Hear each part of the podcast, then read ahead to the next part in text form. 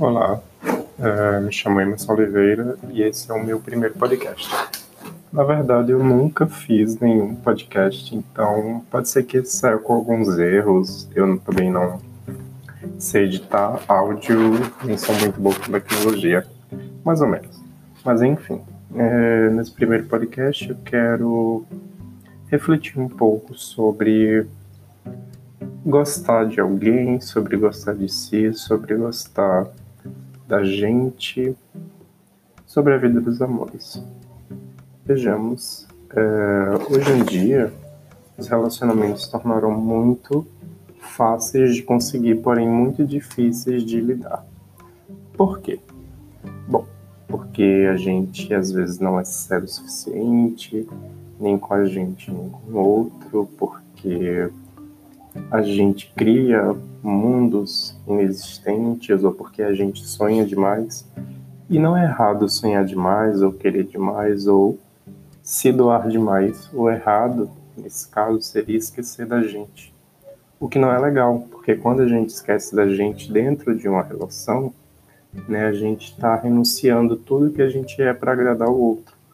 E acredito que essa não é a melhor maneira para se fazer isso, para começar uma relação, né? É, eu tô um pouco nervoso, na verdade, porque eu quero muito me abrir aqui de uma maneira é, transparente, simples e objetiva, né?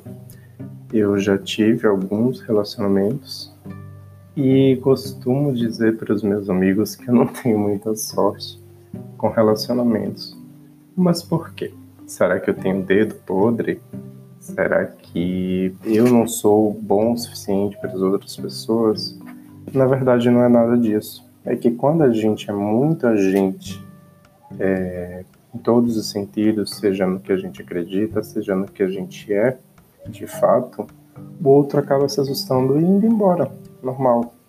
Né? Ou a gente acaba se assustando né, por o outro gostar muito da gente e a gente não sabe lidar com tanta informação e acaba indo embora.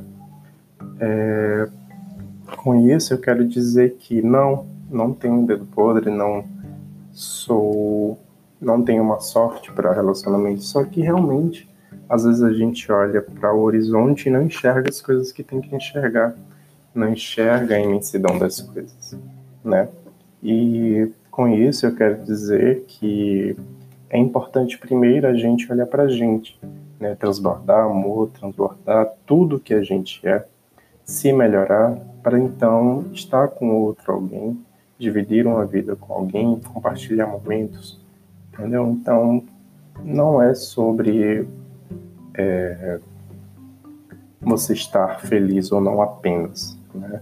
É você estar feliz, fazer com que o outro seja feliz, estar tá ali também nos momentos bons e ruins, né? E permitir que o outro te entregue isso também, porque uma relação sem concessões sem ceder não dá certo, né? Eu estou aqui na cozinha da minha casa, ela está na área de casa ali na Bíblia, e acho que esse é o melhor momento para isso, né? Para eu refletir um pouco, porque eu tenho chorado um pouco por entender que gosto muito de alguém, mas talvez esse alguém goste tanto de mim que não sabe lidar, ou nesse momento de quarentena tudo tá muito bagunçado, ou enfim, não era para ser, talvez. Né? São muitas perguntas. E hoje eu tava lendo no Twitter, acredito, foi no Twitter, que dizia assim. Não, na verdade foi um post do Instagram que dizia assim: é melhor lidar com a verdade ou viver com a incerteza? E eu fiquei refletindo sobre isso e entendi que depende, porque nem sempre a verdade ela está ao nosso alcance. Porém, a incerteza está sempre. Né? A gente vai sempre se perguntar né, se a gente podia ter feito mais, se a gente podia ter se entregue mais, mas por quê? Né? Então, assim, incerteza, incerteza às vezes é importante no sentido da gente não se cobrar tanto e entender que algumas coisas acontecem como tem de acontecer, né? E a certeza, a verdade, ela é sempre mais dura de lidar, é sempre mais difícil, né? Então, dependendo aí do, do, tipo de relação que você vive, que a gente vive, é melhor sim lidar com incerteza e entender que o que é para ser é e o que não é, infelizmente, não vai ser, tá bom? Enfim, peço desculpas por qualquer coisa.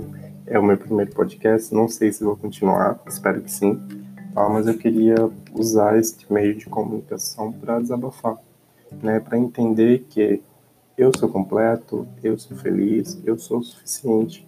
Você também é suficiente, tá? Não se deixe enganar, tá bom? É isso. Obrigado. Tenha uma ótima semana.